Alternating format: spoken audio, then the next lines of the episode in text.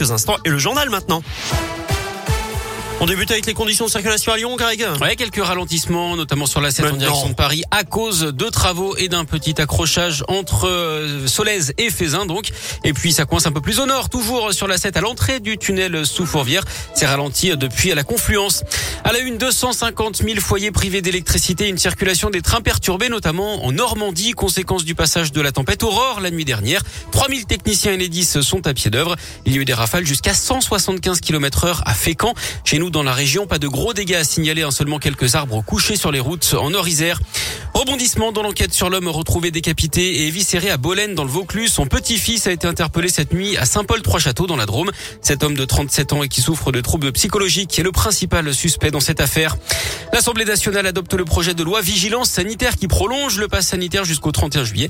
Un amendement permettant aux directeurs de collèges et lycées de savoir si leur élève a été vacciné ou non a également été voté. Le texte atterrira au Sénat dès le 28 octobre. L'actu local, c'est cette manifestation des commerçants de la Guillotière aujourd'hui à 15h contre la violence et les incivilités qui perturbent le quartier depuis de longs mois maintenant, notamment le marché sauvage hein, qui s'installe très régulièrement sur la place Gabriel Péry. La Guillotière, c'est d'ailleurs là que les policiers ont fait une belle saisie mardi lors d'une vaste opération de contrôle. Ils ont mis la main sur 116 kilos de tabac, 171 grammes de cocaïne conditionnée pour la revente. Six personnes ont été interpellées. L'association Coordination contre le racisme et l'islamophobie basée à Sainte-Foy-les-Lyons a été dissoute hier en Conseil des ministres. Elle à la haine, à la violence et à la discrimination d'après Gérald Darmanin, le ministre de l'Intérieur. Les élections municipales de Givor annulées par le Conseil d'État, la plus haute juridiction s'est rangée derrière le tribunal administratif de Lyon et invalide l'élection de Mohamed Boudjelaba élu en juin 2020. Un recours avait été déposé par l'ancien maire Christiane Charnet dénonçait des incidents et des pressions sur les électeurs au second tour dans deux bureaux de vote du quartier des Vernes. 29 voix seulement à séparer les deux candidats à l'issue du scrutin. Une nouvelle élection devrait être organisée d'ici le 20 janvier.